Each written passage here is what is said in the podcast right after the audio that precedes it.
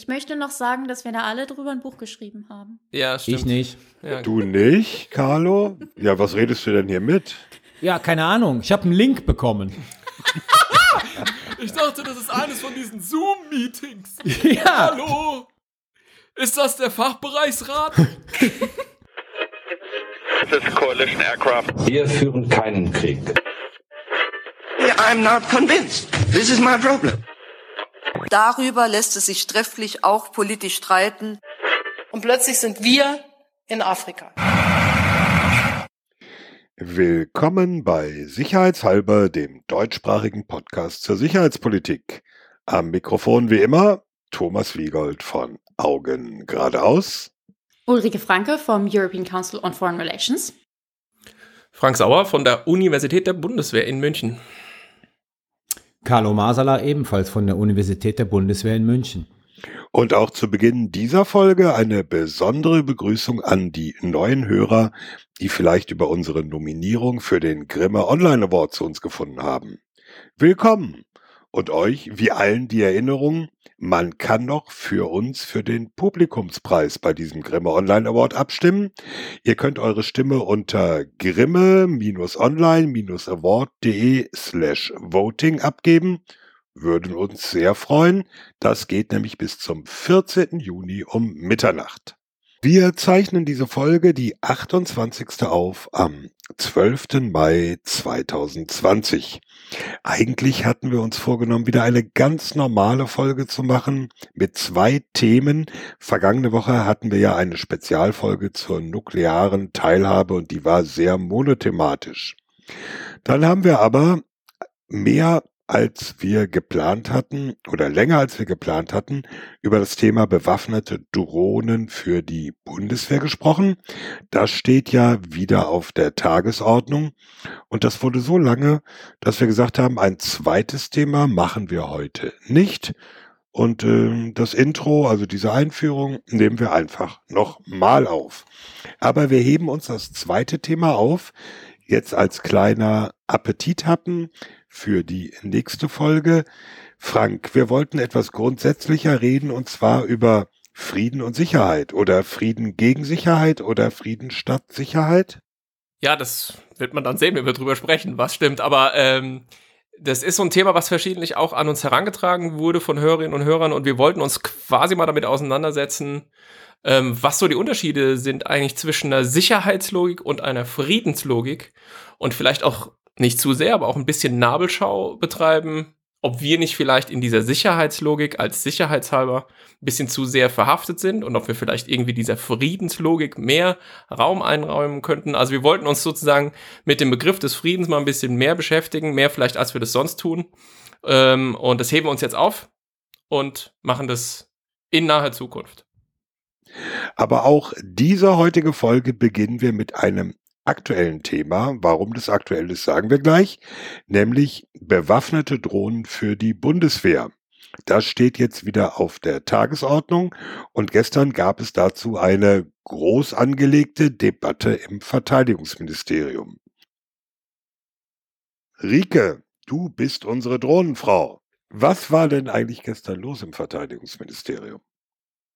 Ja, was war gestern los im Verteidigungsministerium? Also ähm, gestern am 11. Mai gab es eine große Panel-Diskussion, ähm, die stattfand, fünf Stunden lang und ähm, groß ist ja in Corona-Zeiten insofern noch relativ, als dass die Veranstaltung im BMVG selber relativ klein war, mit vielleicht so, ich weiß gar nicht, 20, 30 Leuten wirklich vor Ort. Ähm, aber das Ganze wurde übertragen, auch noch online und es gab einen Hashtag Drohnendebatte 2020 auf Twitter. Und äh, Ziel dieser fünf Stunden Diskussion mit drei Paneln und mehreren Einlassungen auch von ähm, Generalinspekteur und anderen ähm, Repräsentanten des, des Verteidigungsministeriums war, den Start, den Startschuss zu geben für eine breit ausgelegte gesellschaftliche Debatte zu bewaffneten Drohnen. Das ist das Ziel gewesen von der Geschichte gestern und ähm, das wird auch noch weitergeführt. Also das war jetzt eben nur der Startschuss. Es wird jetzt in den nächsten Wochen und wahrscheinlich Monaten ähm, noch mehr solcher und anderer Events geben, in denen über bewaffnete Drohnen für die Bundeswehr gesprochen werden soll. Und äh, wir wollen uns dieses Themas jetzt auch annehmen. Wir haben uns allerdings gedacht, anstatt dass wir jetzt quasi nochmal alles irgendwie komplett den Hintergrund geben, wollen wir uns fokussieren auf die Hauptfragestellungen, die Themen, die ja Kritikpunkte auch an bewaffneten Drohnen, die immer wieder aufkommen und quasi diese neun Punkte, wie wir sie identifiziert haben, ähm, besonders besprechen und da die Hauptfragen beantworten. Aber vielleicht können wir vorher noch mal ganz kurz sagen, auch warum überhaupt wir jetzt über bewaffnete Drohnen reden. Weil man könnte natürlich auch sagen, die Welt hat gerade was anderes zu tun. Warum, warum redet das BMVG jetzt über bewaffnete Drohnen? Wo kommt das eigentlich her? Und ich glaube, Thomas hat diese Debatte, die ja jetzt seit, seit mindestens 2012, eigentlich sogar schon länger in Deutschland läuft, äh, mit Augen geradeaus total verfolgt und kann ein bisschen erklären, wie, wieso Deutschland über bewaffnete Drohnen redet. Man muss fast sagen, immer noch. Ja, immer wieder. Ne? Ähm, also die, die einfache Antwort ist, wie auf fast alles, wir reden über bewaffnete Drohnen, weil es im Koalitionsvertrag steht. Das äh, kann man ja inzwischen für fast jede de politische Debatte in Deutschland nehmen, ist aber in dem äh, Fall wirklich so. Also im Koalitionsvertrag von 2018 CDU, CSU und äh, SPD steht drin, wir wollen also im Rahmen der äh, Europäischen Verteidigungsunion die Eurodrohne und als Übergangslösung wird die israelische Heron-TP-Drohne geleast und dann der entscheidende Satz, über die Beschaffung von Bewaffnung wird der Deutsche Bundestag nach ausführlicher völkerrechtlicher, verfassungsrechtlicher und ethischer Würdigung gesondert entscheiden. Und das war eigentlich das, was gestern äh, loslegen sollte. Jetzt muss man dazu sagen, die haben es natürlich nicht nur jetzt gemacht, weil es im Koalitionsvertrag steht, sondern es gibt auch zwei sehr praktische Gründe. Also wie gesagt, die Debatte seit einem Jahrzehnt auch in der Politik immer wieder. Im vergangenen Jahr, im Herbst, war Verteidigungsministerin Kramp-Karrenbauer in Afghanistan, in Kundus. Und da ist ihr von den Soldaten äh, geschildert worden, wie die Situation ist und äh, warum die sagen, wir brauchen bewaffnete Drohnen. Damit war es sozusagen wieder in die politische Debatte eingeführt. Der zweite Punkt ist, die Bundeswehr hat 2018 den Startschuss bekommen zur Beschaffung dieser Heron-TP-Drohnen, dieser israelischen Drohnen. Die sollen ab dem kommenden Jahr auch eingesetzt werden. Seit gut einem Jahr läuft die Ausbildung deutscher Soldaten an diesen Flug, unbemannten Flugsystemen in Israel. Ab dem kommenden Jahr in den Einsatz, nach bisheriger Planung noch erst einmal Afghanistan. So. Und dann möchte man natürlich vielleicht bei der Gelegenheit auch schon mal sagen, ja, dann fangen wir doch mal an, die Bewaffnung zu bestellen. Denn das, das ist das Interessante in dieser deutschen Debatte.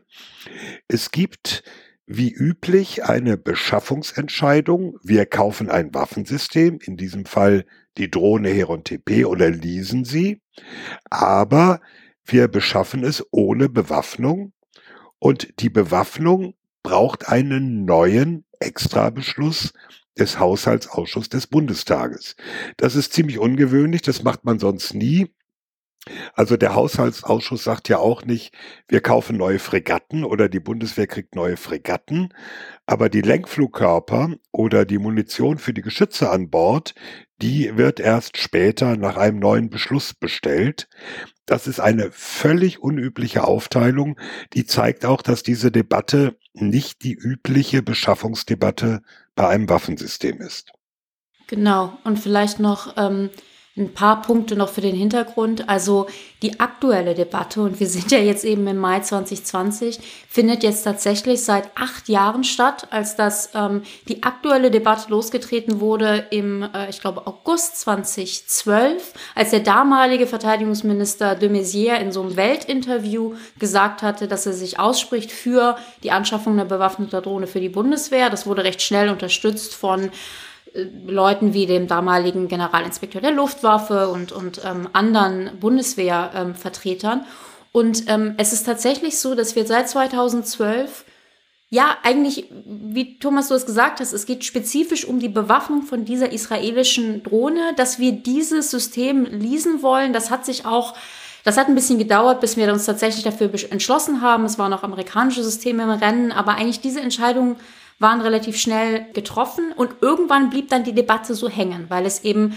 doch einige politische und auch gesellschaftliche Stimmen gibt, die ein, grundlegendes Problem haben mit bewaffneten Drohnen. Und dann kam man irgendwie nicht mehr auf eine, auf eine Wellenlänge. Ähm, und es kam eben zu dieser Aussage im letzten Koalitionsvertrag zu sagen, naja gut, wir können das erst machen nach dieser grundsätzlichen gesellschaftlichen Debatte. Und ähm, da, da sind wir jetzt eben drin. Ich bin sehr gespannt, wie man am Ende sagen will, messen will. Man hat jetzt irgendwie genug Debatte und jetzt kann man zu einer Entscheidung kommen, weil wie misst man irgendwie, ob die Debatte breit genug war.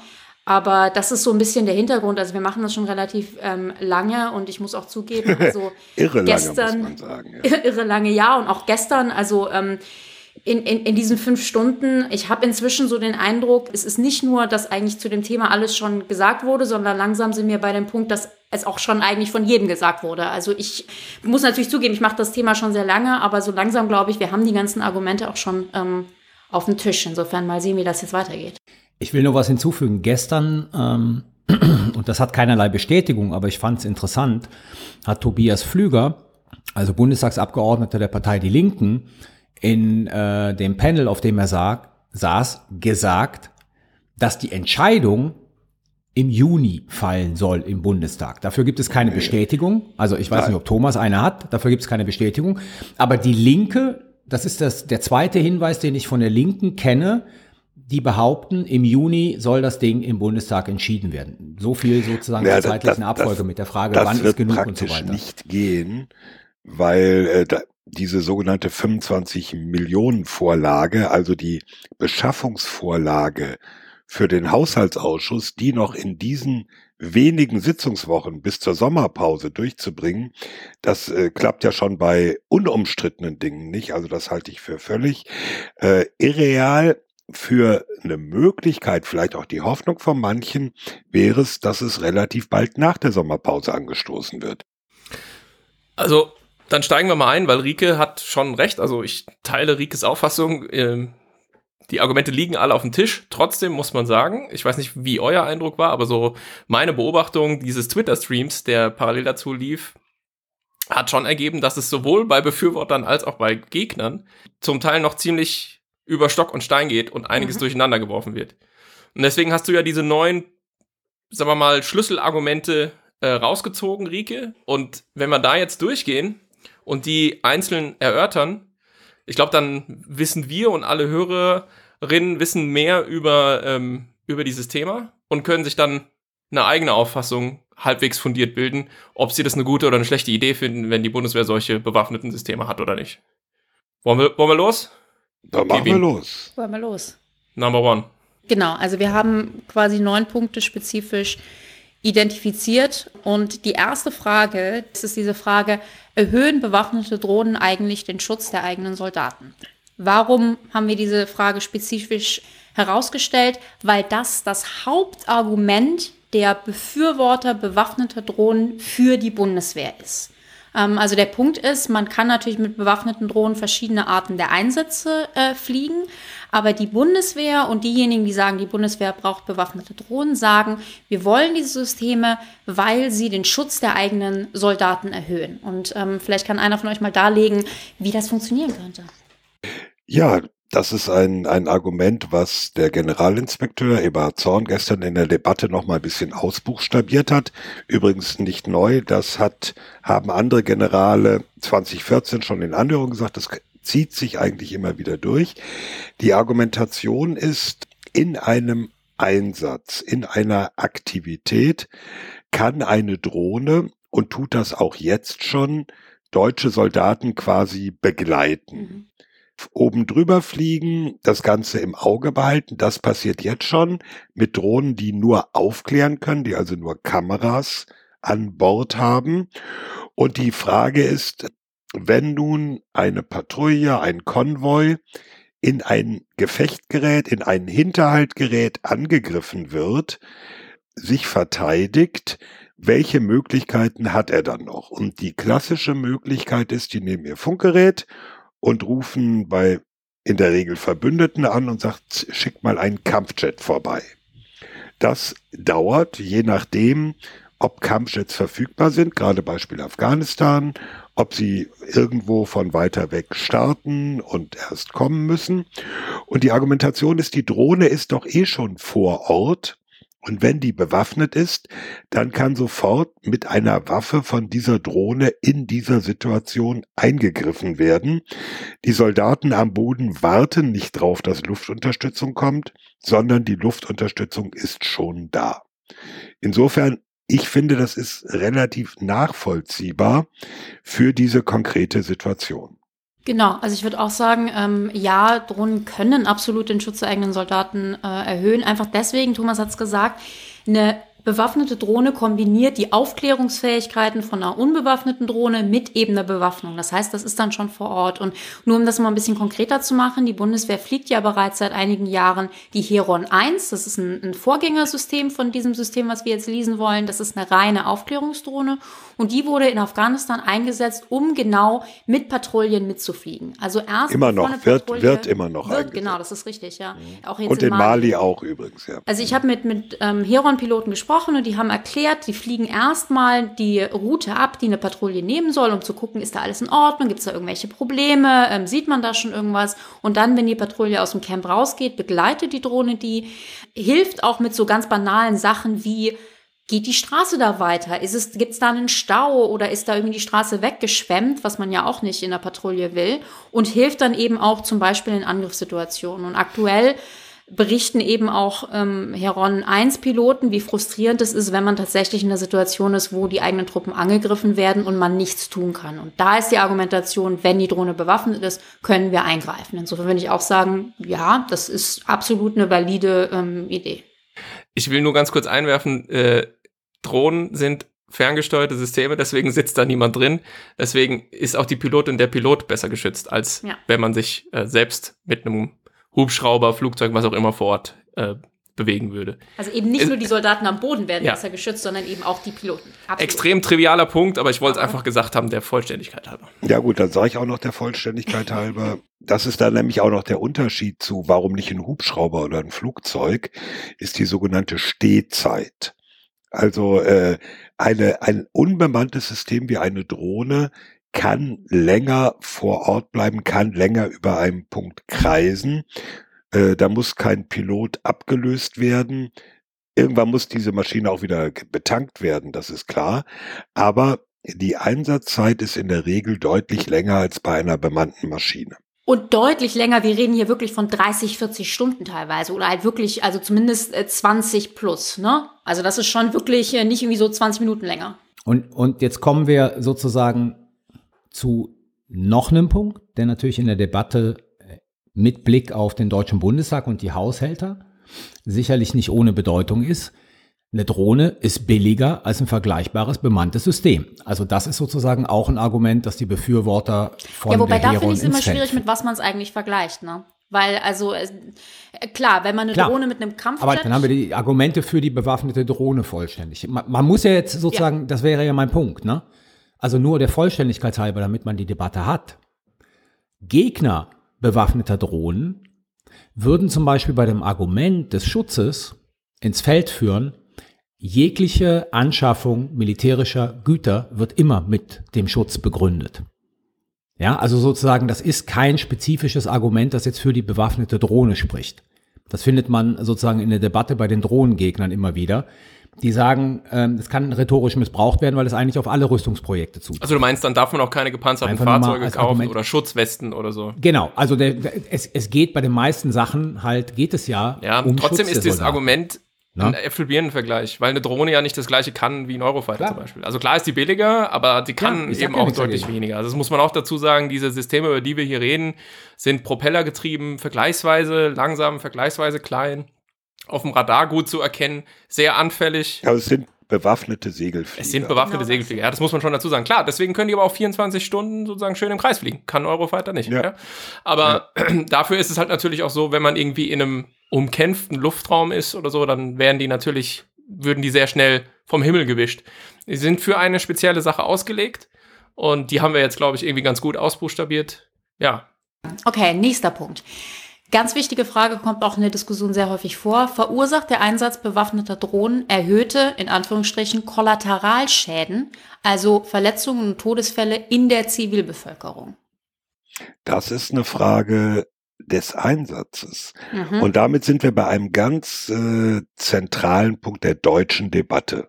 Die ist nämlich bestimmt von den Einsätzen, die vor allem die USA mit solchen Drohnen fliegen, die äh, genau. in Afghanistan, teilweise auch in Pakistan, also auch außerhalb eines, ich sage es jetzt mal in Anführungszeichen so unscharf, Kriegsgebietes. Auch im Jemen. Zu, auch im Jemen oder in Somalia ja. Eingesetzt werden zu diesen sogenannten gezielten Tötungen. Äh, vornehmer heißt es dann international Targeted Killing, dass man also entweder diese Drohnen nutzt, um bestimmte Personen zu treffen oder Personen, die bestimmten Kriterien entsprechen, weil sie sich in einem bestimmten Bereich aufhalten, weil es militärfähige junge Männer sind. Also ein anderes Einsatzszenario, als es von der Bundeswehr vorgesehen ist. Und dann, wenn man die Drohnen so einsetzt, da gibt es dann genügend Beispiele, in letzter Zeit zunehmend aus Somalia und Jemen, dass äh, Zivilisten getroffen werden, dass Zivilisten getötet und verletzt werden. Also die Frage der Kollateralschäden ist äh, nicht eine Frage des Waffensystems Drohne, sondern eine Frage des Einsatzes dieser Drohnen. Darf ich an die Experten jetzt auch noch eine Frage richten, weil das ist das, was ich gehört habe. Worüber die Bundesrepublik konkret redet als Bewaffnung mhm. der Heron, hat eine deutlich, also ist eine deutlich geringere Sprengkraft als sozusagen das, was die Amerikaner unter ihre mhm. Systeme pappen und womit sie dann mal gerne so eine Hochzeitsgesellschaft bombardieren, weil da ein Terrorist ist. Also es ist sozusagen nicht vergleichbar mit dem, was die Amerikaner einsetzen ähm, bei ihren bewaffneten, unbemannten Systemen. Wir reden über eine, eine, einen Sprengkopf mit deutlich geringerer Sprengkraft. Right oder nicht? Ähm, also was ich gehört habe, ähm, erstmal Drohnen können verschiedene Arten der Bewaffnung tragen ähm, und aktuell, also amerikanische, auch chinesische äh, Systeme tragen meist Raketen, die auch selber schon eine eher geringe Sprengkraft haben. Also auch diese ja sehr bekannte Hellfire-Rakete, von der wir häufig reden, die hat eine 9 Kilogramm Sprengkraft Kopf. Das ist ähm, jetzt auch nicht eine 250 Kilo Bombe. Ähm, aber Bomben, schon tödlich genug, ja. Absolut, aber ähm, nur um das so ein bisschen in den in Vergleich zu setzen, ähm, bewaffnete Drohnen können auch Bomben tragen. Also gerade die Amerikaner setzen das auch ein. Aber es sind, es sind tatsächlich vor allen Dingen Raketen.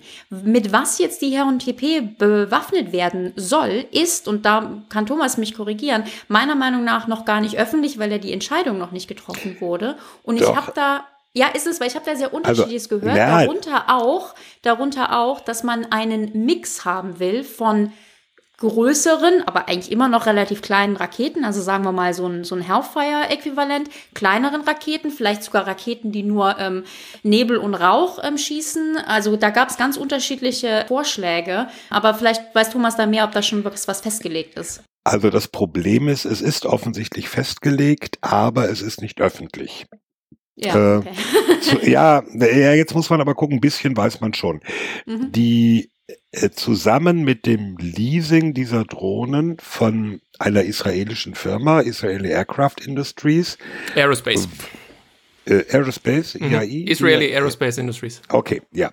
Ist auch vereinbart, dass israelische Waffen für diese Systeme beschafft und eingesetzt werden. Äh, das war ein wesentliches Argument. Jetzt muss ich doch einen Moment ausholen.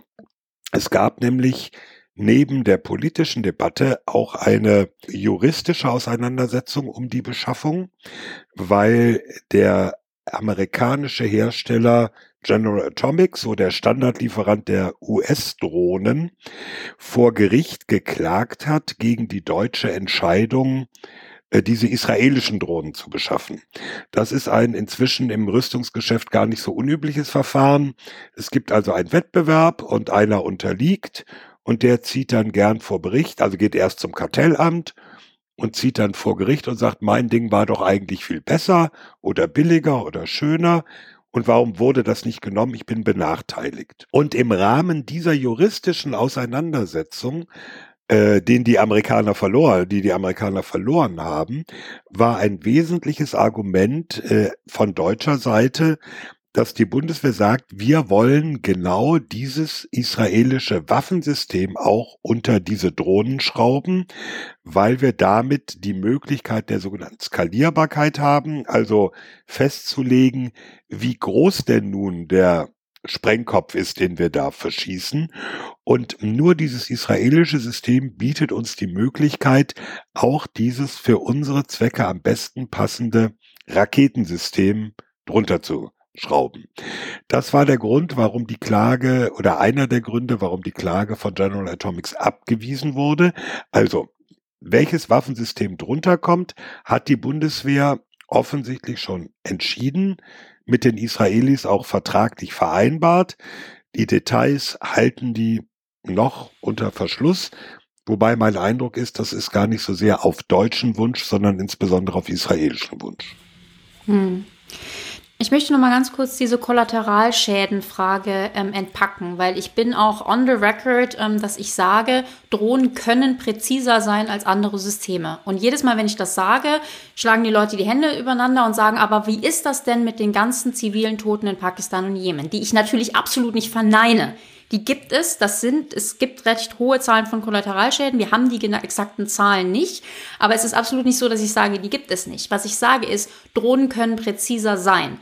Warum? Es gibt vier Gründe, warum Drohnenangriffe die Falschen töten oder Zivilisten töten.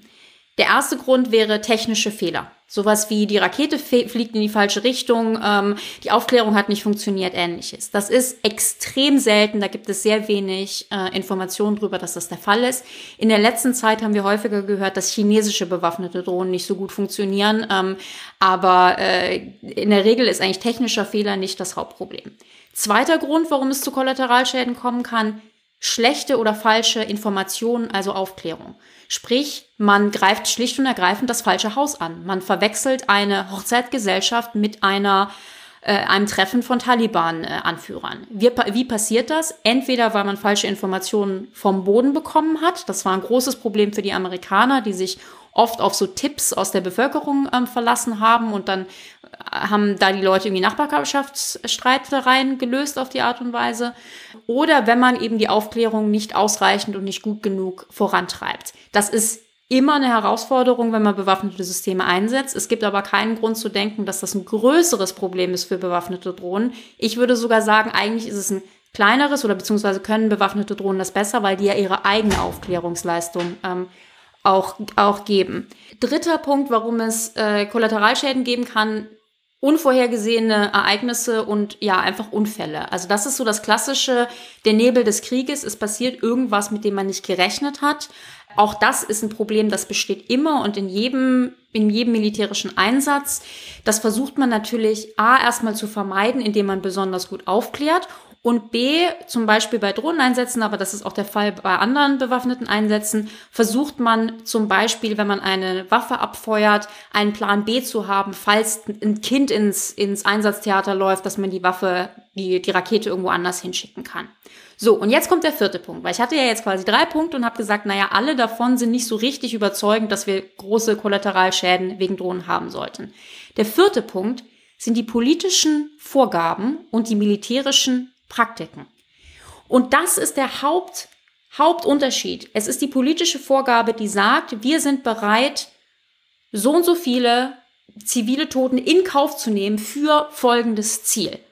Wenn wir Osama bin Laden kriegen, sind wir bereit, 5, 10, 50, ich kann es euch nicht sagen, zivile Tote in Kauf zu nehmen. Und es ist ganz klar, und das kann man nachweisen, das habe ich in meiner Doktorarbeit nachgewiesen, dass es diese politischen äh, Vorgaben und die militärischen ähm, Praktiken sind, die extrem beeinflussen, ob es zivile Tote gibt oder nicht. Und deswegen haben zum Beispiel auch die Briten in Afghanistan mit ihren bewaffneten Drohnen eine viel geringere Zahl an zivilen Toten zu beklagen als eben amerikanische Einsätze in Pakistan und woanders. Und man konnte auch einen ganz klaren Wandel sehen, als, sie, als die Amerikaner ihre Vorgaben geändert haben, dass es auch dann zu weniger zivilen Toten kam. Also ich sage immer, it's the policy, baby. es ist auch eine institutionelle Frage. Deswegen hinkt der Vergleich mit den USA, der oftmals gezogen wird, enorm. Es ist ja nicht umsonst, dass in den USA die meisten Drohnenschläge von der CIA durchgeführt werden und nicht von der Armee. Wir reden hier über die Bundeswehr, die sozusagen über Artikel 20 Absatz 3 Grundgesetz an Recht und Gesetz gebunden ist. Wir reden über Einsätze, die vom Deutschen Bundestag mandatiert werden. Und das ist ein völlig anderes Szenario als sozusagen die, äh, die CIA, die in gewissen Teilen außerhalb sozusagen einer verfassungsrechtlichen Kette in den USA steht. Ich will nur noch mal so eine Beobachtung nachschieben. Ähm, es ist so, die USA haben sich wirklich auf einen beispiellosen Exzess begeben äh, mit diesem Programm. Ähm, das sagt nicht ich, das hat Obama selber gesagt in seiner zweiten Amtszeit. Also er hat wirklich diesen Begriff auch Exzess benutzt. Ähm, wirklich nur um das noch so ein bisschen auszuleuchten, es ging ja noch viel weiter. Also es, es gab ja dann auch nicht nur so, dass man ähm, ja konkrete Ziele verfolgt hat, sondern man hat ja quasi auch einfach auf SIM-Karten geschossen. Ja, also man hat im Prinzip Leute rausgesucht, von denen man dachte, das sind deren Telefon. Und dann hat man quasi auf dieses Telefon geschossen. Ob man damit die, die Person trifft, die man wirklich treffen wollte, ist eine ganz andere Frage. Und auch diese sogenannten Signature Strikes, also das sozusagen Beobachten von Menschen über längere Zeit und dann aus ihren Lebensgewohnheiten abzuleiten, dass sie irgendwie eine Gefahr darstellen, äh, auch das ist natürlich aus Völkerrechtsgesichtspunkten und so absolut ähm, zu verurteilen und hochgradig kritikwürdig und bricht Völkerrecht gelten. Das ist ganz klarer Fall. Trotzdem muss man sagen, ich beobachte das auch. Das ist ein Kurzschluss auf Seiten derjenigen, die sich gegen bewaffnete Drohnen aussprechen, äh, so als ob das sozusagen dem System inhärent wäre. Das ist nicht der Fall. Also das da muss, so ehrlich muss man sein, man muss sagen, es hängt davon ab, wie man es anwendet. Für mich, letzter Satz, sehr, sehr ähm, interessante Beobachtung ist, diese Absatzbewegung hat jetzt auch auf Seiten, das hatte man gestern in dieser Veranstaltung im BMVG ganz gut beobachten können, hat auf Seiten derjenigen, die sich für bewaffnete Drohnen äh, aussprechen, auch wieder an Fahrt gewonnen. Also man ist inzwischen schon auch so, äh, äh, also man kann inzwischen beobachten, dass eben Repräsentanten des BMVG sehr klar die US-Politik auch verurteilen. Und vielleicht hätte man das halt früher entschiedener, substanzieller, hätte ich fast gesagt, äh, äh, machen sollen. Ja? Und dann hätte man vielleicht auch diesen Kurzschluss, der einer ist, besser vorgebeugt ähm, und hätte jetzt dieses Argument, Drohnen bringen in Scharen äh, Zivilpersonen um, zwangsläufig, ja. Äh, nicht nur, wenn ich sie falsch verwende, mhm. ähm, Die Zwangsläufigkeit. So, der hätte man besser vorgebeugt. Jetzt ist das eben in der Welt. Und äh, das, glaube ich, trägt dazu bei, den Diskurs so ein bisschen zu verunklaren. Absolut. Dritter Punkt. Verursacht die Beschaffung bewaffneter Drohnen eine Aufrüstungsspirale oder ein globales Wettrüsten? Das ist doch jetzt mal eine Frage für die Professoren der internationalen Politik. Haben wir welche? ich glaube, da haben wir welche. Nee, keiner. Keiner. Diese, also ich finde dieses Argument, hätte vielleicht vor zehn Jahren noch getragen. Als noch keiner bewaffnete Drohnen, also oder weniger genau, bewaffnete Drohnen hat. Genau, wenn man sich anschaut, wie viele Staaten mittlerweile über unbemannte und auch bewaffnete Systeme verfügen, ähm, wie viele die planen, dann ist das, glaube ich, kein valides Argument. Also es kann natürlich sein, dass wenn die Bundesrepublik Deutschland ähm, jetzt irgendwie eine Rakete unter die Heron packt, dass Luxemburg dann getriggert wird und sich auch sowas anschafft. Nur die Major Player verfügen bereits alle über diese Systeme. Und deswegen halte ich das Argument zu sagen, das triggert sozusagen eine Proliferationswelle, das halte ich mittlerweile nicht mehr für relevant. Also es ist ja eher so, egal wie man dazu steht, aber rein empirisch hinken wir der Entwicklung hinterher.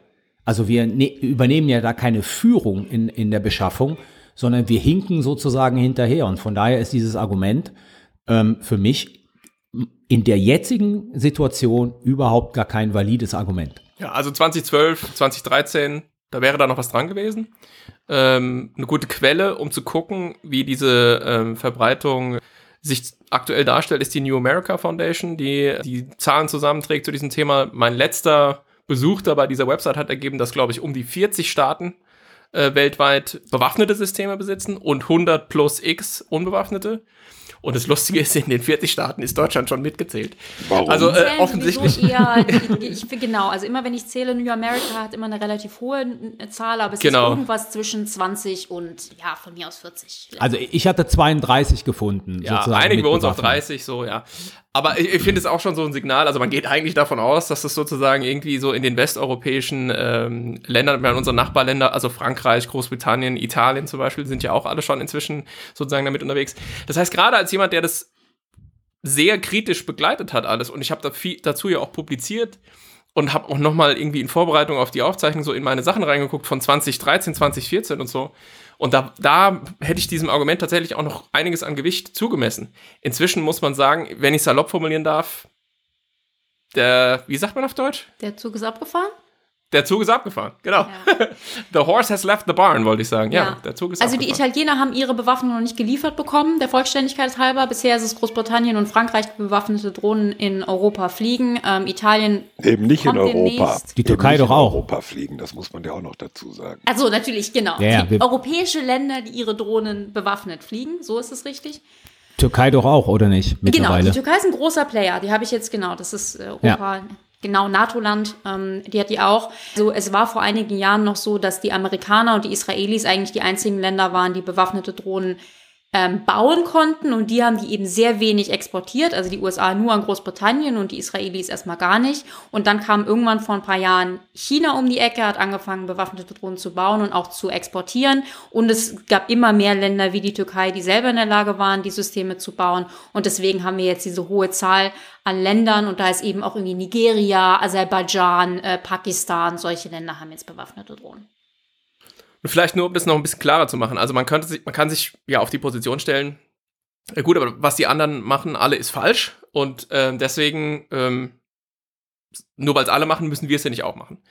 Und ich sehe damit, äh, ich sehe eben zwei Schwierigkeiten. Erstens, wir haben überhaupt keinen rüstungskontrollpolitischen Hebel, den wir benutzen könnten, um diese Drohnen-Thematik irgendwie in den Griff zu kriegen. Also wenn man mir jetzt sagen würde, warum schafft ihr bewaffnete Drohnen an und macht nicht lieber X, ja, äh, dann müsste mir eben jemand sagen, was ist dieses X, was sollen wir machen? Weil wir haben keine Möglichkeit, hier irgendwie äh, diesen aus meiner Sicht längst laufenden, äh, diese Rüstungsdynamik in irgendeiner Form politisch einzuhegen. Der konventionelle Streitkräfte in Europa-Vertrag, der ein Hebel wäre, mit dem man Drohnen regulieren könnte, Zahlen begrenzen und so weiter und so fort, legt praktisch tot. Das heißt, wir, wir haben in Europa nichts und wir haben auf internationaler Ebene auch nichts, außer vielleicht im Arms Trade Treaty oder so, wo wir so minimal so ein bisschen, sagen wir mal, Transparenz erzeugen, was Exportzahlen angeht, aber mehr auch nicht. Das heißt, es gibt überhaupt keinen Hebel auf der anderen Seite, wo man ziehen könnte und sagen, hey, wir machen rüstungskontrollpolitisch hier äh, irgendwas. Und ähm, insofern ist es eben ist es, ist es eh schwierig, äh, jetzt irgendwie zu behaupten, wenn Deutschland diese Entwicklung aussetzt, hat es irgendeinen Effekt. Es hat keinen Effekt in keine Richtung. Also, wenn wir welche beschaffen, heizen wir nicht dramatisch die Spirale äh, der Aufrüstung weiter an. Die läuft. Und äh, wenn wir sie nicht beschaffen, hat das auch, glaube ich, keinen, auch. keinen wesentlichen Effekt auf irgendwelchen der beteiligten Player. Wobei ich nicht so ganz mit dir übereinstimme, dass so diese, ich würde es nicht Spirale nennen. Also ich, ich Ja, das wehre war mich so immer, umgangssprachlich. Nee, nee, aber ich wehre mich immer dagegen zu sagen, es gibt ein Wettrüsten, was Drohnen angeht. Es gibt eine weltweite Beschaffung von Drohnen. Es gibt immer mehr Länder, die sich bewaffnete Drohnen anschaffen. Das ist richtig. Für mich hat aber Wettrüsten eine Eskalationsdynamik, wo ein Land sich ein neues Waffensystem kauft, weil das andere es hat.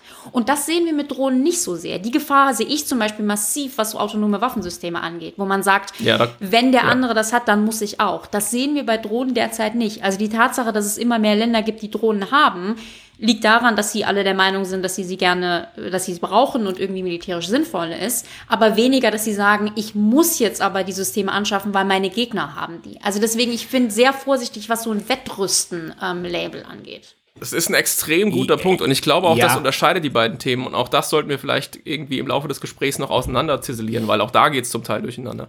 Bei der Autonomie-Thematik ist ja noch was zu holen. Das auch, ja. Da stehen, da stehen wir ja ganz am Anfang und da könnte man noch Pflöcke einrammen, die bedeutungsvoll wären. Und da kann ich auch nur sagen, also jetzt ist es 2020 und wir führen die Drohnendebatte.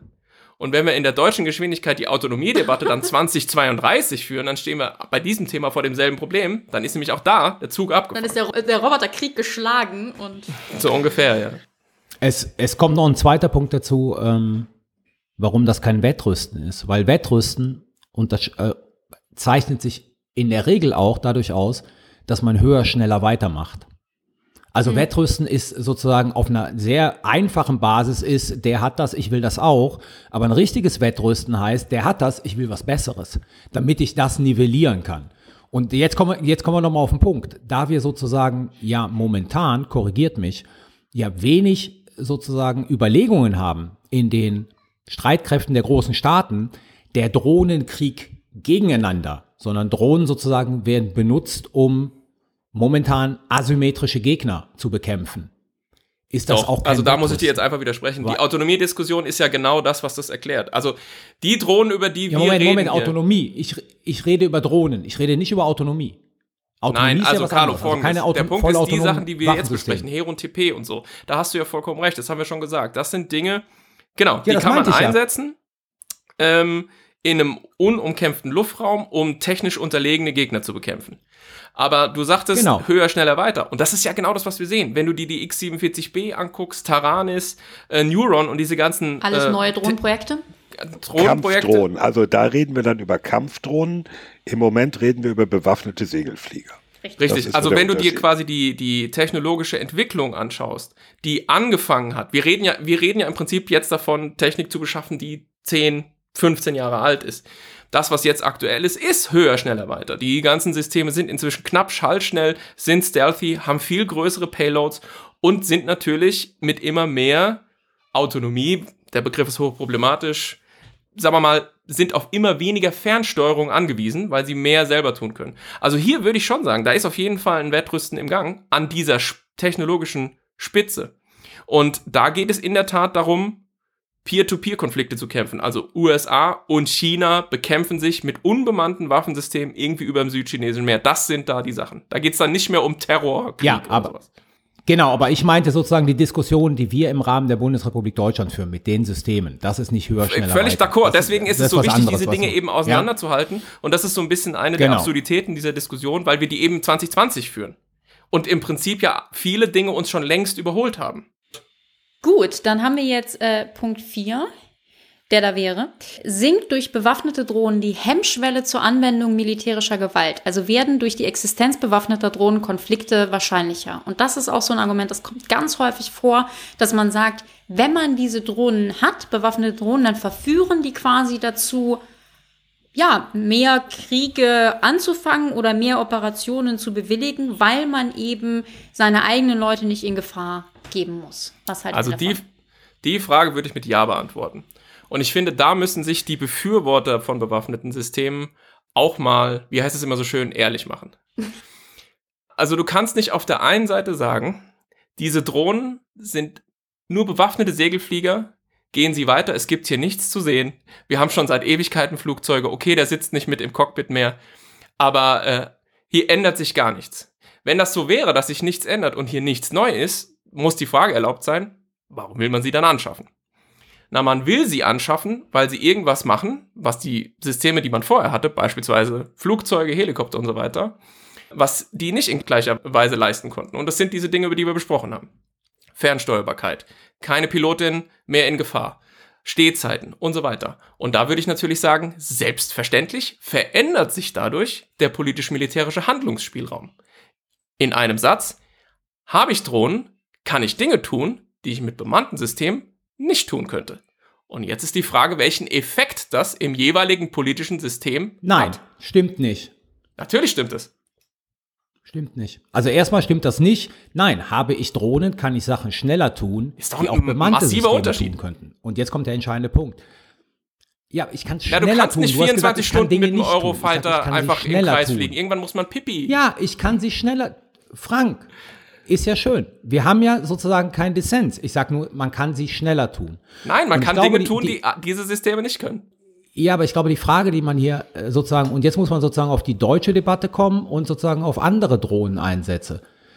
Man kann natürlich mit Drohnen, wenn man das will, sehr schön Targeted Killing betreiben. So, ne? gezielte Tötung.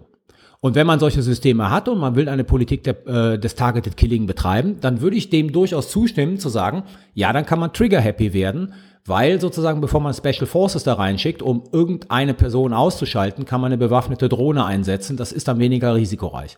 Und jetzt kommt auf ein entscheidender Punkt sozusagen, der in der deutschen Debatte eine Rolle spielt. Das ist, für was für konkrete Einsatzszenarien wollen wir bewaffnete Drohnen haben?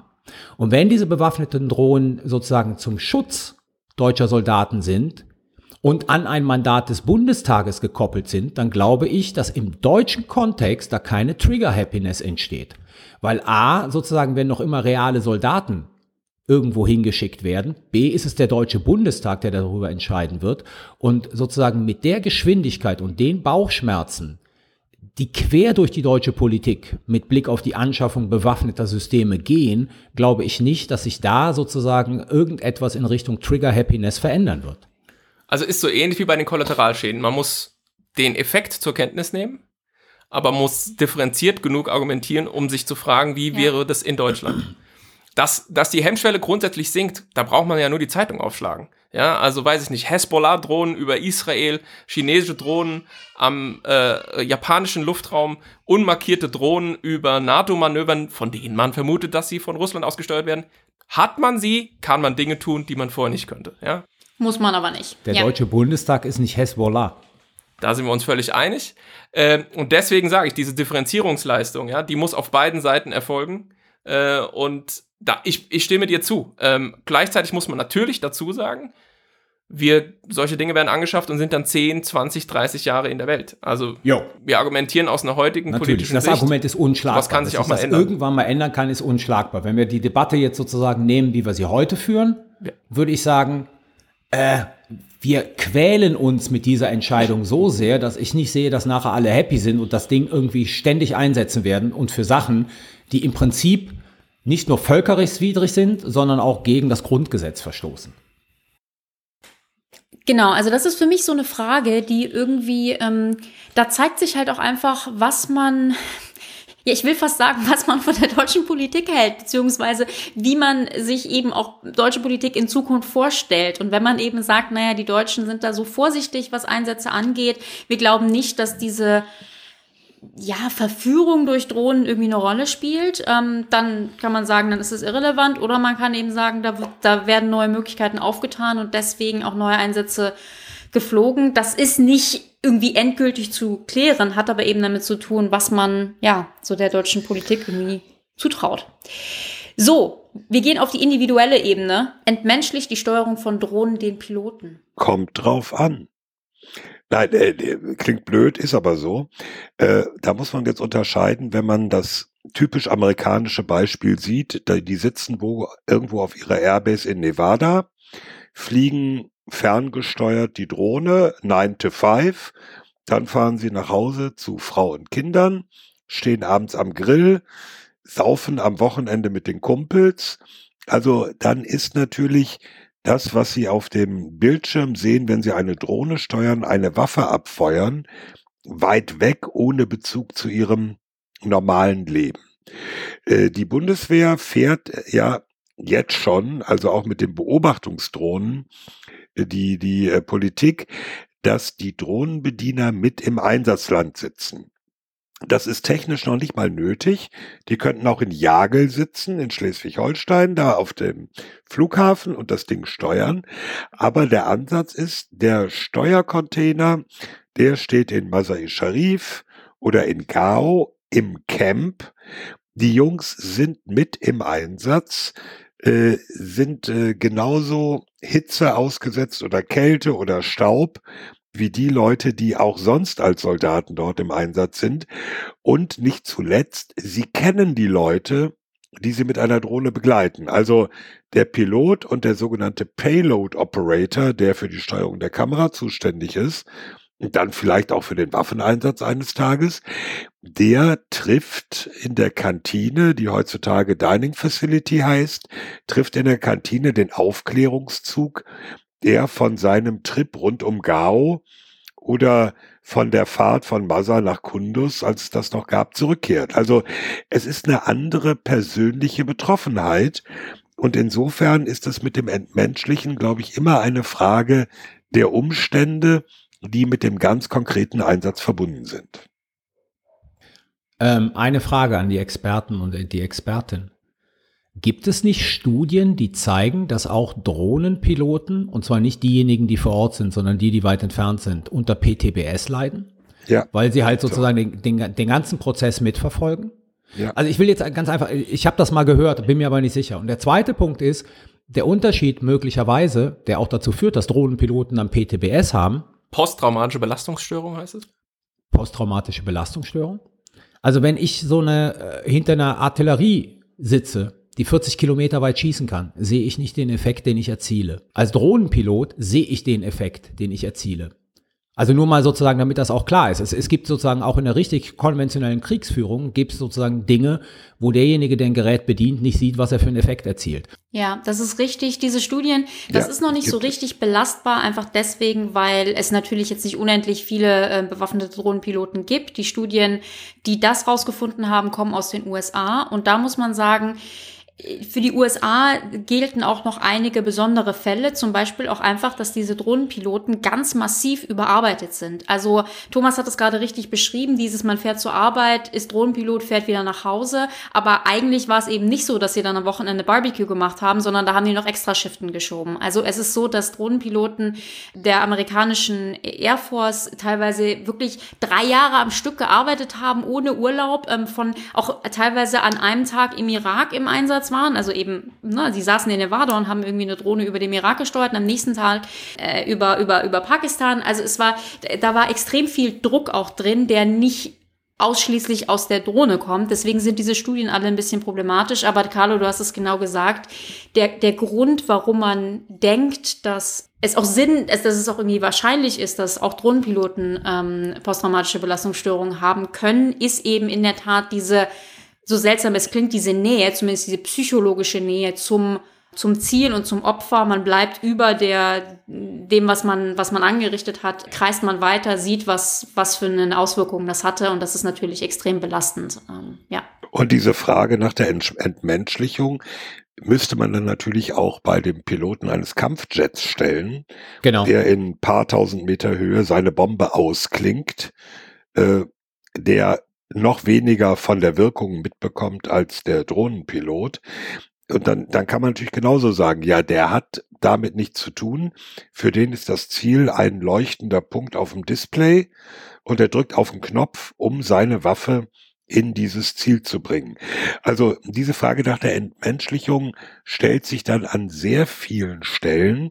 Die stellt sich auf einem Kriegsschiff, wenn ein Lenkflugkörper abgeschossen wird.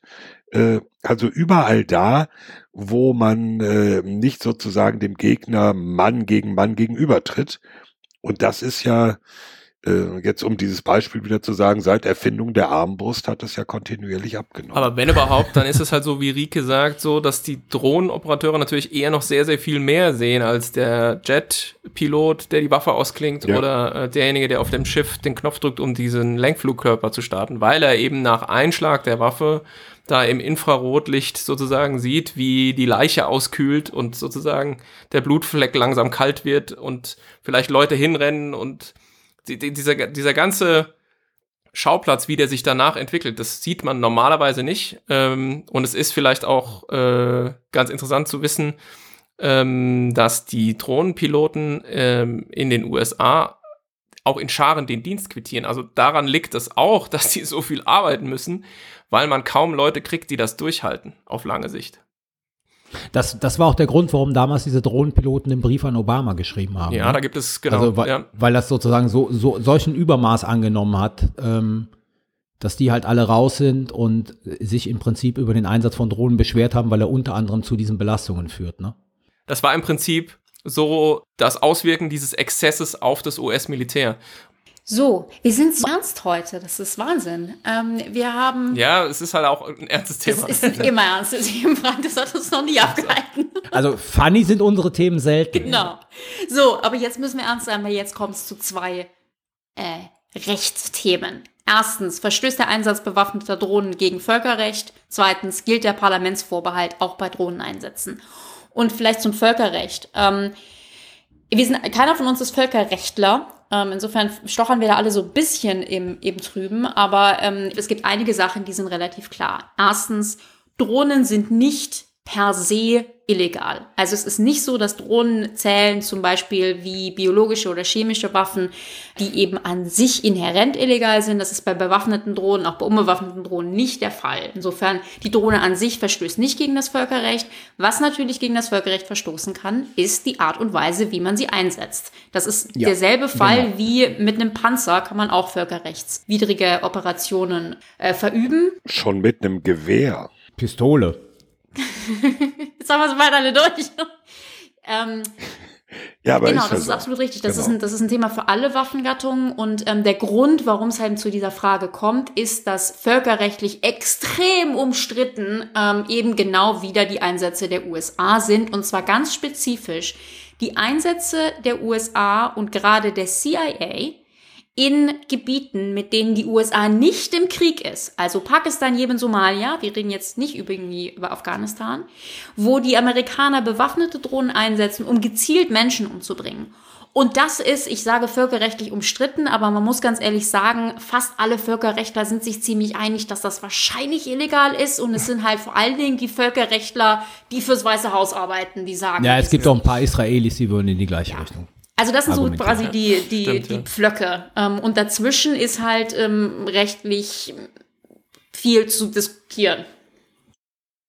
Ja, also man, man muss einfach sagen, es ist ja sehr klar, welche Waffen völkerrechtlich geächtet sind. Nicht nur biologische und chemische Waffen, sondern zum Beispiel auch äh, Streumunition, diese Cluster äh, Ammunition oder Antipersonen Oder Blendlaser Da oder Geschosse, die man mit oder äh, Blendlaser. wie sagt man, X-Ray? Ähm, Röntgenstrahlen nicht Röntgenstrahlen nicht, mit Röntgenstrahlen nicht im Körper entdecken kann und so. Es gibt eine ganze Reihe von Sachen, die man nicht verwenden darf. Ja. Genau, wo man also sozusagen ein Kriegsverbrechen begeht, wenn man die verwendet. Und äh, jetzt, egal wie man politisch zu Drohnen steht, rechtlich muss man einfach konstatieren, da gilt das nicht. Interessanter finde ich den Punkt, den du jetzt auch schon genannt hast, dem Parlamentsvorbehalt bei kann. Mhm. Drohneneinsätzen. Also deutsches Recht. Also deutsches Recht, der Deutsche Bundestag hat ja das Recht äh, zu entscheiden, ob ein Auslandseinsatz der Bundeswehr stattfindet. Jetzt reden wir nicht über Landesverteidigung, Bündnisverteidigung, sondern wir reden über diese klassischen Auslandseinsätze und äh, hat das Recht dafür auch bestimmte Regeln festzulegen. Jetzt äh, gilt natürlich erstmal grundsätzlich gesprochen der Parlamentsvorbehalt, also die nötige Zustimmung des Bundestages für jede Art von Auslandseinsatz der Bundeswehr, auch die, bei denen eine Drohne und eine bewaffnete Drohne eingesetzt wird. Interessant ist nur, dass wir in der aktuellen Debatte zu einer ganz neuen und ein bisschen merkwürdigen Entwicklung kommen. Äh, ganz offensichtlich, das klang gestern von den Bundestagsabgeordneten in der Debatte an, ist auch die Absicht, künftig zu sagen, in das Bundestagsmandat muss reingeschrieben werden, es dürfen bewaffnete Drohnen eingesetzt werden. Also spezifisch, was man sonst nie Spezifisch. machen würde und sagen, man Genau darf das ist der speziell Punkt. den Leopardpanzer Also, einsetzen. also bisher war immer nur, äh, die Aufgaben werden beschrieben im Mandat, die sogenannten einzusetzenden Fähigkeiten werden beschrieben, dann steht da Aufklärung, logistische Unterstützung und Schutz und Wirkung, um es mal sehr generisch zu sagen. Es steht nicht da drin, die Bundeswehr darf eine Panzerhaubitze mitnehmen in diesen Einsatz. Und zum Beispiel auch in Afghanistan, da war es eine eigenständige Entscheidung des Verteidigungsministeriums zu sagen, wir schicken Schützenpanzer dorthin und wir schicken die Panzerhaubitze 2000 dorthin. Das war also nichts, wo der Bundestag nun ins Mandat geschrieben hätte, jawohl, schwere Artillerie darf eingesetzt werden. Insofern, das finde ich ähm, spannend, äh, finde ich auch ein bisschen merkwürdig, wird also quasi eine neue Kategorie beim Parlamentsvorbehalt eingeführt. Und ähm, wenn, wie, wie, wie merkwürdig das ist, müssen wir uns einfach mal vorstellen, der Bundestag schreibt auch nicht rein, ihr dürft zwar Sturmgewehre mitnehmen, aber keine Maschinengewehre. Oder äh, ihr dürft zwar Maschinengewehre mitnehmen, aber keine Mörser.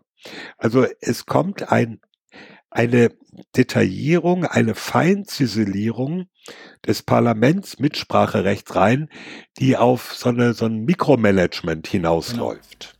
D- Dazu zwei Punkte. Also das eine ist natürlich, es ist, ähm, wenn man dem nachkommt und wenn der Deutsche Bundestag das sozusagen als Voraussetzung macht, wird man dem nachkommen, dann wird der Parlamentsvorbehalt auf eine neue Ebene gehoben. Das muss man ganz einfach so sagen. Das zweite ist aber, es bringt ja, das ist jetzt meine Frage, ne? Es bringt ja relativ wenig, wenn einfach in diesem generischen Mandatsentwurf dann drin steht, wir nehmen auch die Heron mit, mit einer Bombe oder einer Rakete. Sondern dann müsste man natürlich auch in das man in dem Mandat reinschreiben, für welche Szenarien die denn zum Einsatz kommen soll. Aber Das ist doch nicht die Aufgabe des Bundestages, oder? Genau, und deswegen sind wir sozusagen da mit dem Parlamentsvorbehalt auf einer Ebene, die qualitativ wirklich neu ist.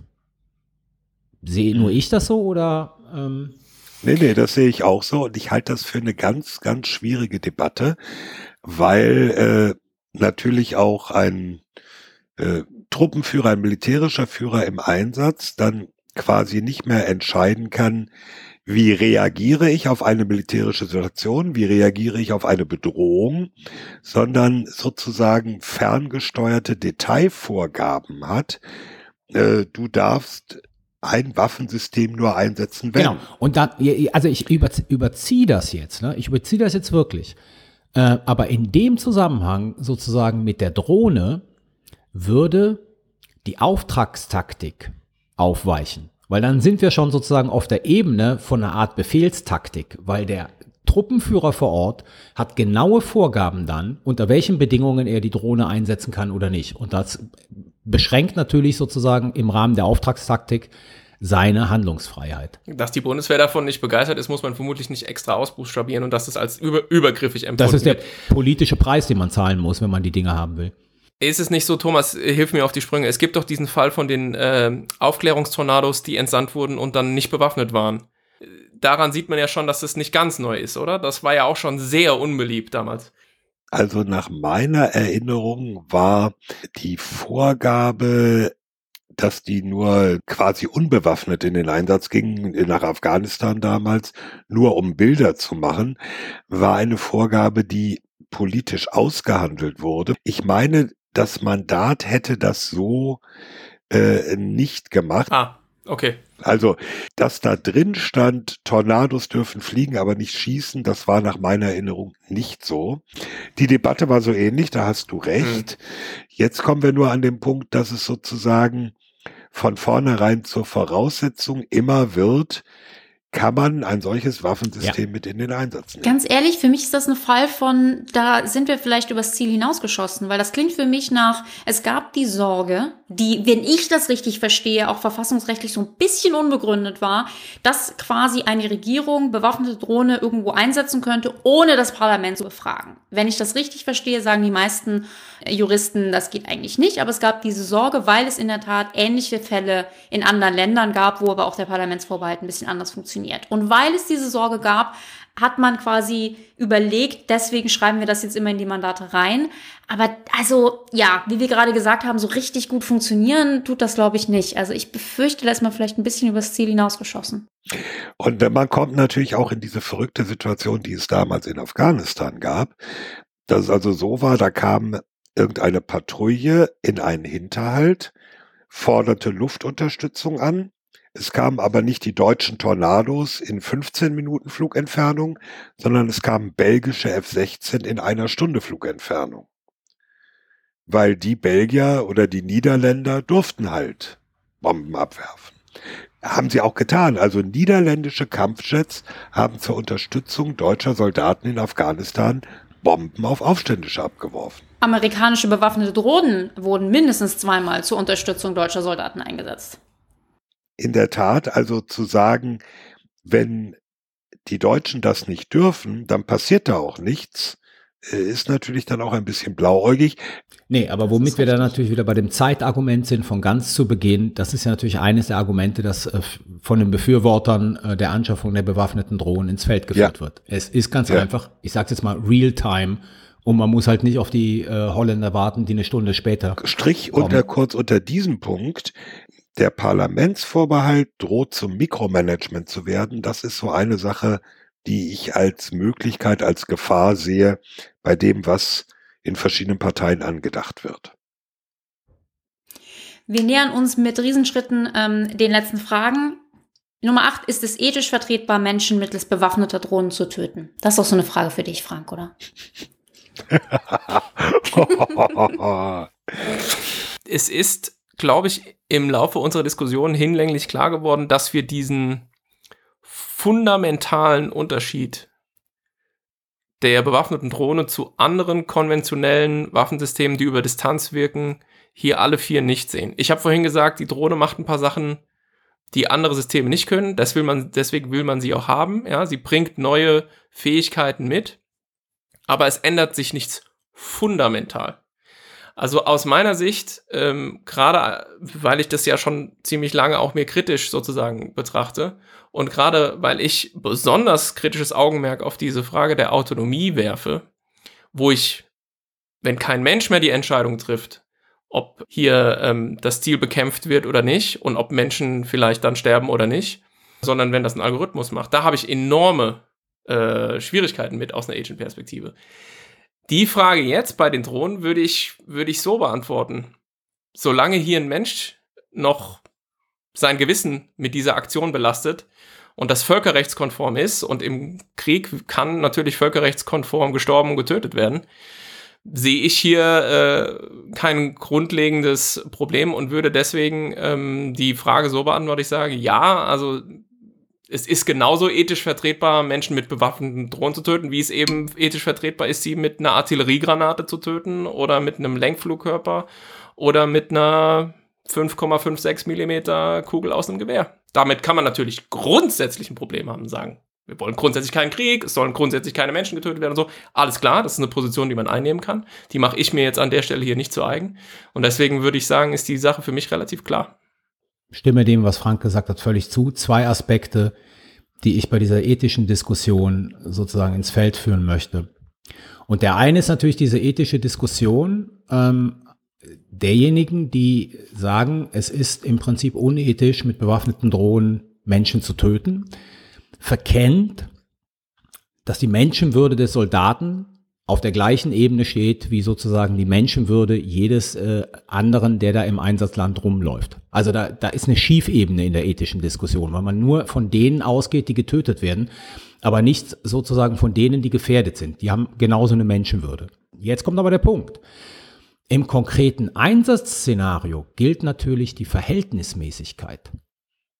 Und da kommen wir auf die Ebene. Also, konstruiert. Wir haben eine Patrouille von, von, keine Ahnung, sechs Leuten.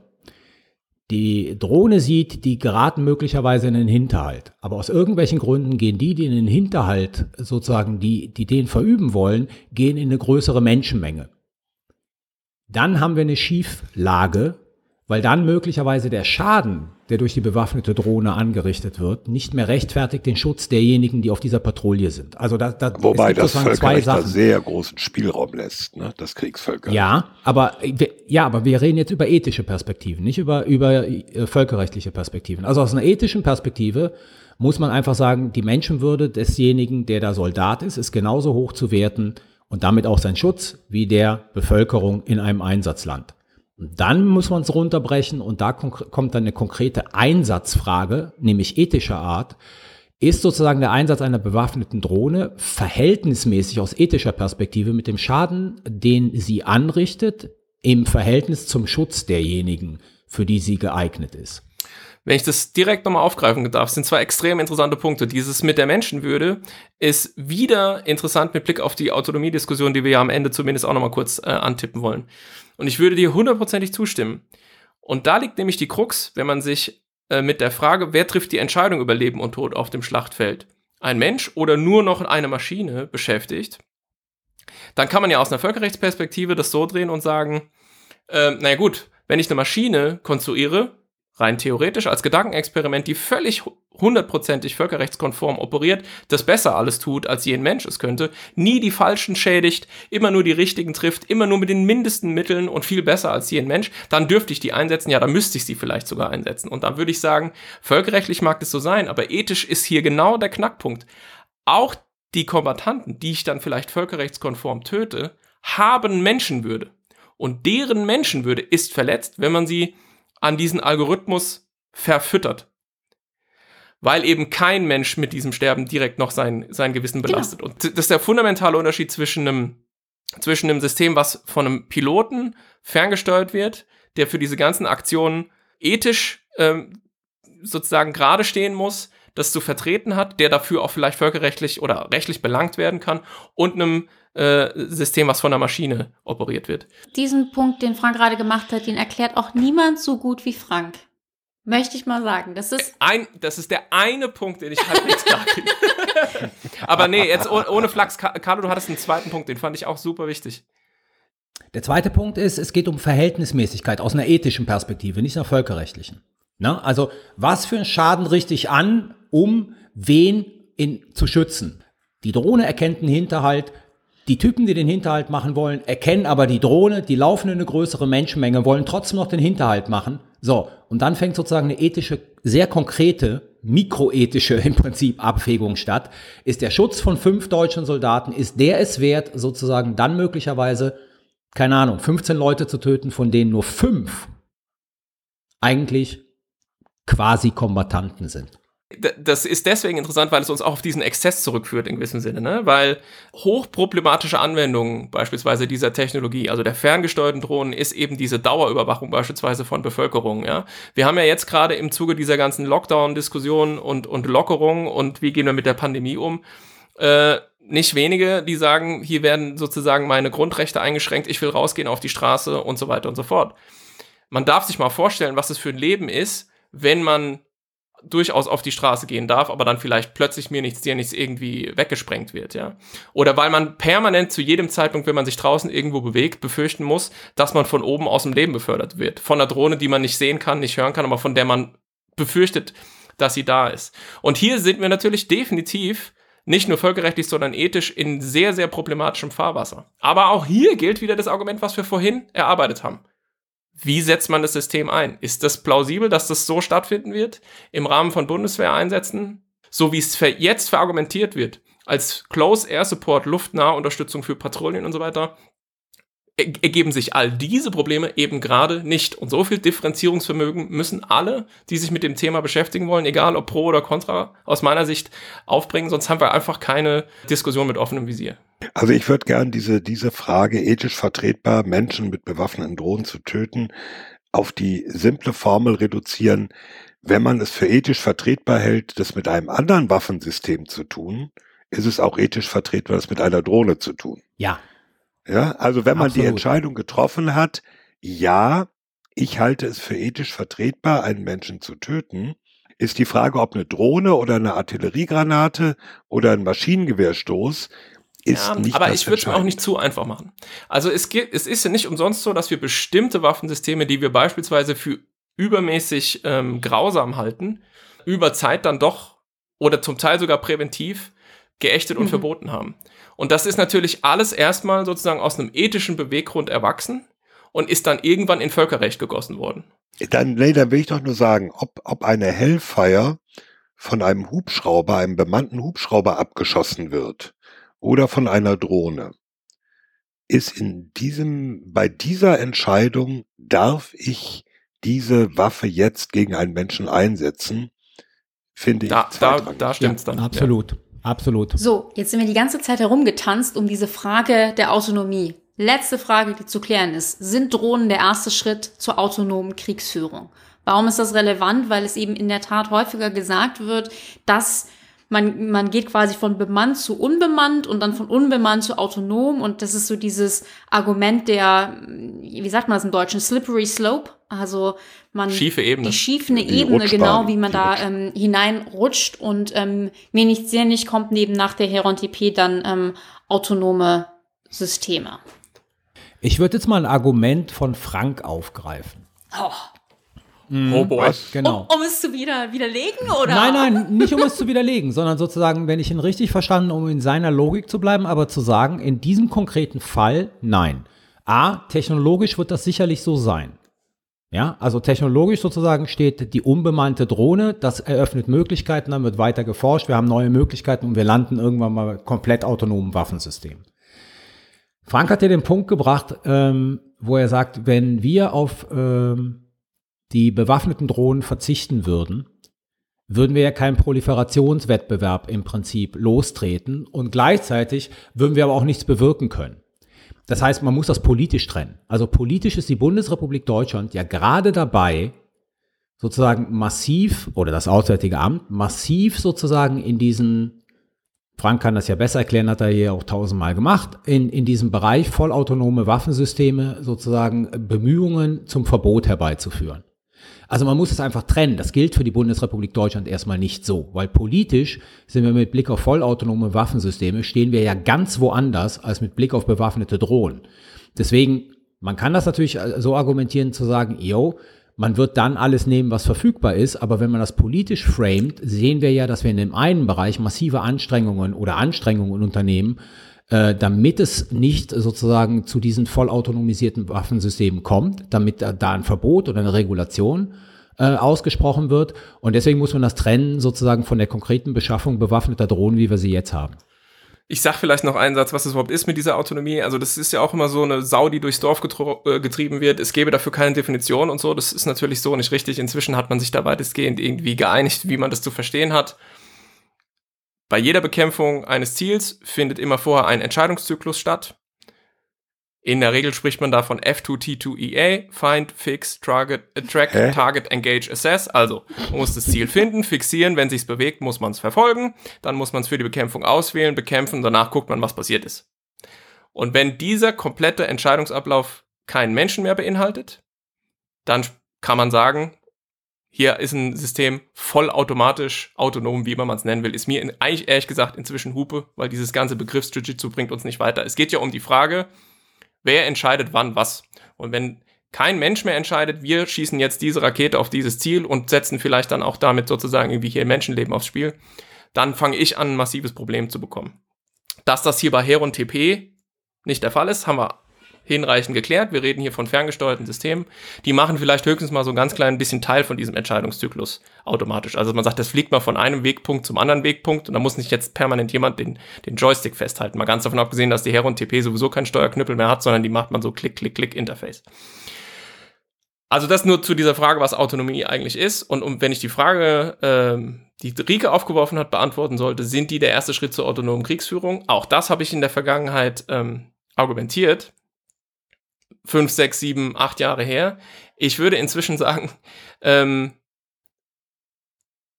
Autonomie ist der erste Schritt zur autonomen Kriegsführung. Also äh, der Punkt ist ja, wir importieren jetzt schon so viel von diesen Automatismen, ja zum Teil aus dem zivilen Sektor, Bilderkennungsverfahren und so weiter, die man dann koppeln kann, eben mit, mit, ähm, äh, mit Waffensystemen, dass hier jetzt sozusagen der bewaffnete Segelflieger aus meiner Sicht wie gesagt, ich habe das in der Vergangenheit anders gesehen, aber da hat sich die technologische Landschaft auch noch äh, sozusagen ganz anders dargestellt. Aus meiner Sicht kein entscheidender Wegpunkt mehr ist.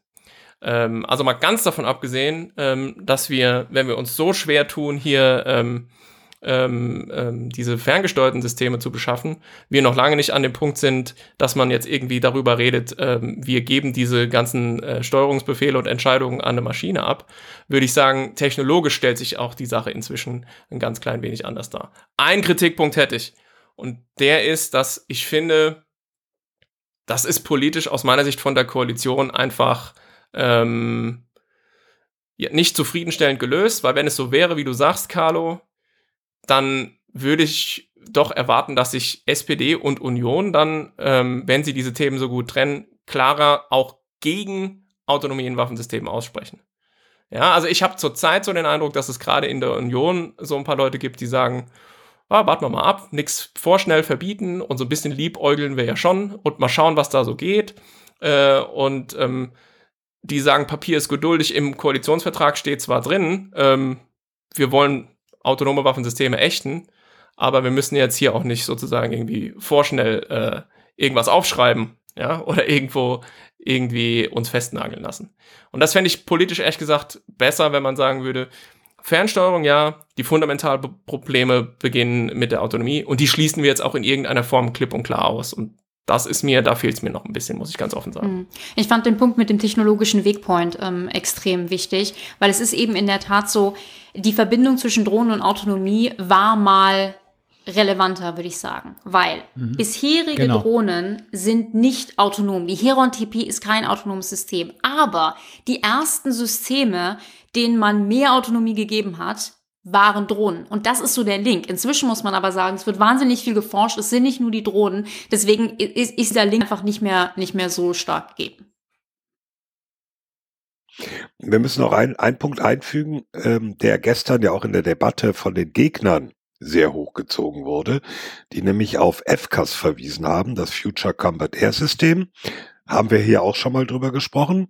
Diese deutsch-französische, inzwischen auch spanische System, das natürlich zum einen Drohnen als Teil eines Luftkriegssystems vorsieht und zum anderen auch äh, Autonomie in irgendeiner Form, in welcher wissen wir noch nicht, mit einbeziehen wird. Künstliche Intelligenz noch so ein Begriff, bei dem Frank immer zusammenzuckt. Äh, auch mit, mit, mit einbeziehen wird. Und ähm, die Argumentation war dann immer, wenn ja, wenn wir jetzt bewaffnete Drohnen kriegen, dann äh, ist diese Rutschbahn, diese schiefe Ebene, die ja schon angelegt ist durch die Planung für FCAS ab 2014, das beschleunigt sich ja nur. Äh, ja gut, das ist dann ähm, die Argumentation wie wir haben einen Panzer, der bewaffnet ist und wir werden in 20 Jahren auch autonome Bodensysteme sehen, die möglicherweise auch und vielleicht sogar eher als Drohnen in der Luft äh, autonom agieren. In, insofern, es ist nicht so, dass diese Beschaffung oder diese Entscheidung für eine solche Beschaffung jetzt an dieser Autonomieschraube drehen wird. Das war ja auch mein Punkt. Dann muss man FCAS ja. so konzipieren, dass die menschliche Kontrolle an den entscheidenden Punkten, wenn es darum geht, beispielsweise Waffen einzusetzen und so weiter und so fort, will das jetzt nicht groß vertiefen, da gewahrt bleibt. Und dann kann man auch FKs machen. Das war also unser Beitrag zur ausführlichen völkerrechtlichen, verfassungsrechtlichen und ethischen Würdigung der Beschaffung der Bewaffnung von Drohnen für die Bundeswehr.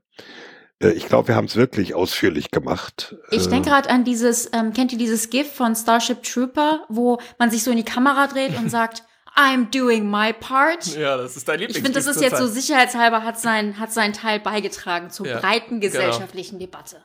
Ja, damit beenden wir jetzt diese ausführliche völkerrechtliche, verfassungsrechtliche und ethische Würdigung des Themas bewaffnete Drohnen und machen jetzt einen Sicherheitshinweis. Sicherheitshinweis. In meinem Sicherheitshinweis geht es diesmal um Zahlen. Und zwar hat das Forschungsinstitut SIPRI vor zwei Wochen neue Berechnungen veröffentlicht, wie hoch die weltweiten Verteidigungsausgaben letztes Jahr waren. Also SIPRI, das ist das Stockholmer Internationale Friedensforschungsinstitut. Und die publizieren jedes Jahr diese Zahlen, was halt auch bedeutet, dass man die Zahlen aus 2019 vergleichen kann mit Vorjahreszahlen. Äh, ich kann nur jedem empfehlen, sich mal durch diese Daten zu klicken. Ähm, verlinken wir natürlich auch in den Show Notes. Aber mal so ein paar interessante Ergebnisse. Also erstens, 2019 wurden in der Welt 1917 Milliarden Dollar für Verteidigung ausgegeben. Das sind 3,6 Prozent mehr als 2018, also die Zahl ging hoch. Und die fünf größten Verteidigungsetats haben die folgenden Staaten. Erstens, wenig überraschend, USA. Ähm, die Verteidigungsausgaben der USA sind 38 Prozent der globalen Ausgaben. Ähm, das ist schon mal eine, eine, eine Zahl. Und die Verteidigungsausgaben der USA sind auch zwischen 2018 und 2019 um 5 Prozent gestiegen. Und um das im Kontext zu setzen, diese Erhöhung, also nur die Erhöhung des amerikanischen Budgets in einem Jahr ist genauso viel wie das komplette deutsche Verteidigungsbudget. Äh, an zweiter Stelle steht China, dessen Verteidigungsausgaben sind auch über 5% gestiegen, äh, wobei besonders die Daten aus China so ein bisschen umstritten sind. Platz drei geht an Indien, dann Russland und an fünfter Stelle Saudi-Arabien. Kurzer Blick auf Europa, das lohnt sich, weil da hat SIPRI etwas ungewöhnliche Zahlen. Und zwar sagen die, dass Frankreich die Nummer eins in Europa ist, was Verteidigungsausgaben angeht, dann Deutschland und erst dann Großbritannien. Allerdings sind die drei Länder in absoluten Zahlen dann auch sehr nah aneinander mit so knappen 50 Milliarden Dollar jeweils. Ähm, diese Studien und Berechnungen sind nicht immer so ganz einfach, weil die Datenlage nicht für alle Länder gleich ist. Und es gibt da auch so Unterschiede, was so die Vergleichbarkeit angeht, also zwischen verschiedenen Währungen und Kaufkraft und so weiter. Also wen das interessiert, den empfehle ich, sich da mal so ein bisschen einzulesen. Wir verlinken das alles. Aber in jedem Fall, finde ich, können die SIPRI-Zahlen schon interessante Trends aufdecken und äh, ja, sind deshalb mein Sicherheitshinweis dieser Folge. Übrigens auch, das sage ich jetzt einfach noch dazu, hatte Deutschland von 2018 auf 2019 die größte Steigerungsrate unter den 15 Ländern mit den höchsten Militärausgaben. Das ist richtig. Und ich glaube, Deutschland ist damit auf Platz 7 weltweit. Ja. In meinem Sicherheitshinweis geht es mal wieder um Huawei. Ähm, wir haben ja verschiedentlich hier schon drüber gesprochen und ähm, hier gibt es einfach ein ganz kleines Nugget, ähm, was ich mal nachreichen will, weil ich glaube, dass das ähm, ganz viele vielleicht doch übersehen haben in der Medienlandschaft der letzten paar Tage. Und zwar ist es so, dass das Bundesinnenministerium einen neuen Entwurf vorgelegt hat für ein Sicherheitsgesetz, wo ähm, es darum geht, eben ein Zugeständnis zu machen an die Kritiker von Huawei, beziehungsweise all diejenigen, die sagen, wir müssen aufpassen bei chinesischen Technologieausrüstern, was äh, den Aufbau des 5G-Netz äh, betrifft, weil da eben eine gewisse, ja, äh, Nähe besteht zu staatlichen Stellen oder Sicherheitsbehörden in China. Es geht also mitnichten um äh, Huawei alleine, sondern es ist mehr so eine Art Chiffre, die man hier aufruft, weil es eben der größte Anbieter ist. Und gemäß dieses neuen Entwurfs äh, soll eben nicht nur eine rein technische Überprüfung dieser Hardware-Komponenten stattfinden, sondern die Lieferanten müssen auch eine sogenannte Vertrauenswürdigkeitserklärung abgeben. Also man versucht sozusagen neben dem technischen Überprüfen und zu schauen, hey, sind da vielleicht in diesen Komponenten irgendwelche ja, Spionagemechanismen verbaut, die wir nicht wollen, so eine Art politischen Hebel nochmal anzusetzen. Ähm, das ist mein Sicherheitshinweis für heute. Wir sehen 5G und die Frage der chinesischen äh, Technologieausrüster. Ähm, die Diskussion geht weiter. Wir bleiben auf jeden Fall da weiter dran.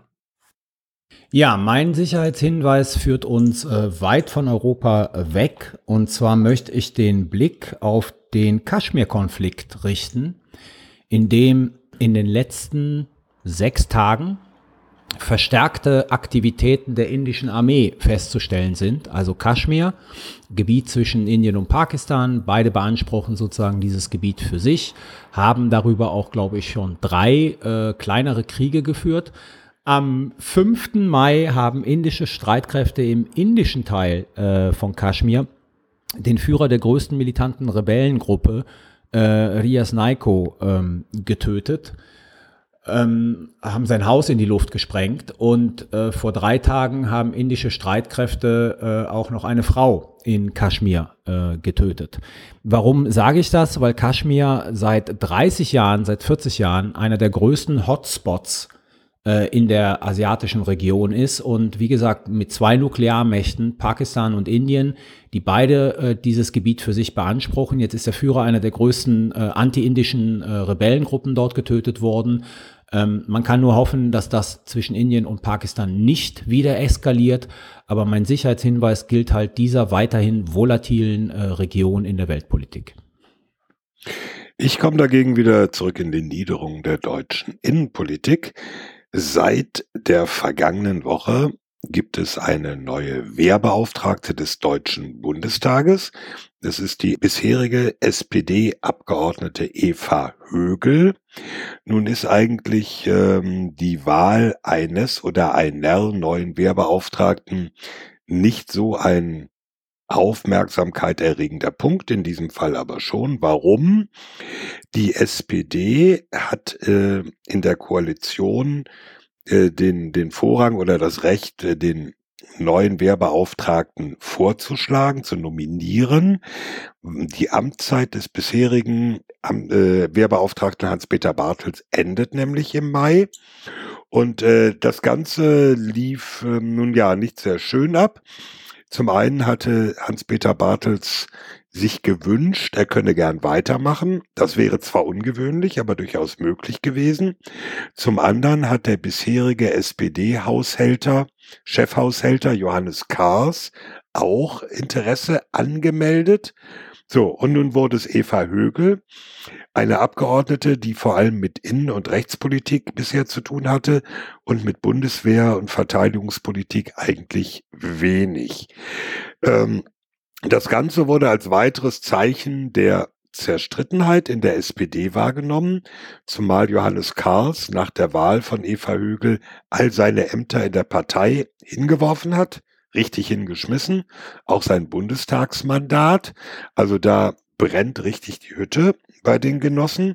Zum anderen aber auch, weil Eva Högel eben, weil keinen Bezug zur Bundeswehr von vielen in der Bundeswehr, aber auch in der Politik als eine, naja, politische Lösung, die der Fraktionsvorsitzende Rolf Mütze nicht durchgedrückt hat, wahrgenommen würde. So, das ist die Gemengelage. Alle sind beschädigt. Die SPD in der öffentlichen Wahrnehmung.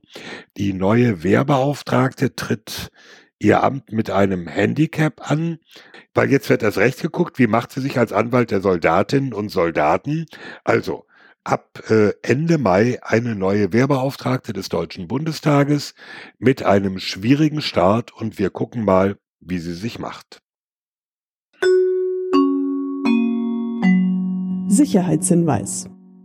So, damit sind wir am Ende dieser Folge 28 und äh, ja, wir hatten es eingangs schon gesagt, wir haben jetzt doch wieder nur ein Thema gemacht, aber die Debatte über bewaffnete Drohnen für die Bundeswehr Unsere ausführliche Würdigung hat sehr viel Zeit eingenommen, so dass wir uns entschieden haben, doch ausnahmsweise bei diesem einen Thema zu bleiben. Vor allem Rike ist da ganz unglücklich drüber. Genau, das soll jetzt nicht einreißen. Wir bleiben Nein, bei zwei das Themen. wird nicht einreißen. Wir werden künftig auch wieder zwei Themen machen. Trotzdem ein Thema. Wir sind durch. Sicherheitshalber kann man überall hören, abonnieren, wo es Podcasts gibt. Das wisst ihr und äh, findet uns auch. Aber sagt auch weiter, wenn ihr uns gut findet. Schenkt uns ein paar Sterne auf äh, Apple Podcasts und äh, dann finden wir vielleicht noch mehr Hörer, was uns freut, was euch auch hoffentlich freut. Und was der breiten gesellschaftlichen Debatte hilft. Und was der breiten gesellschaftlichen, ethischen, äh, whatever, Würdigung, Nein, Önologisch vielleicht. strategisch. Alles dabei. taktisch vielleicht sogar auch. So, äh, noch die Erinnerung an unseren Shop bei Spreadshirt unter shop.spreadshirt.de slash sicherheitshalber Shop. Übrigens da jetzt auch die Masken, der Mund-Nasenschutz. Denkt dran, sicherheitshalber Maske auf. Auf Twitter sind wir at sicherheitspot. Unsere E-Mails kriegen wir unter sicherheitspot at gmail.com. Ja, passt auf euch auf, haltet Abstand, seid trotzdem nett zueinander, seid solidarisch, bleibt gesund. Es verabschieden sich Thomas Wiegold auf Twitter at Thomas-Wiegold. Ulrike Franke auf Twitter at Rike Franke. Frank Sauer auf Twitter, at Dr. Frank Sauer. Und Carlo Masala auf Twitter at Carlo Masala 1. Tschüss. Ciao. Tschüss.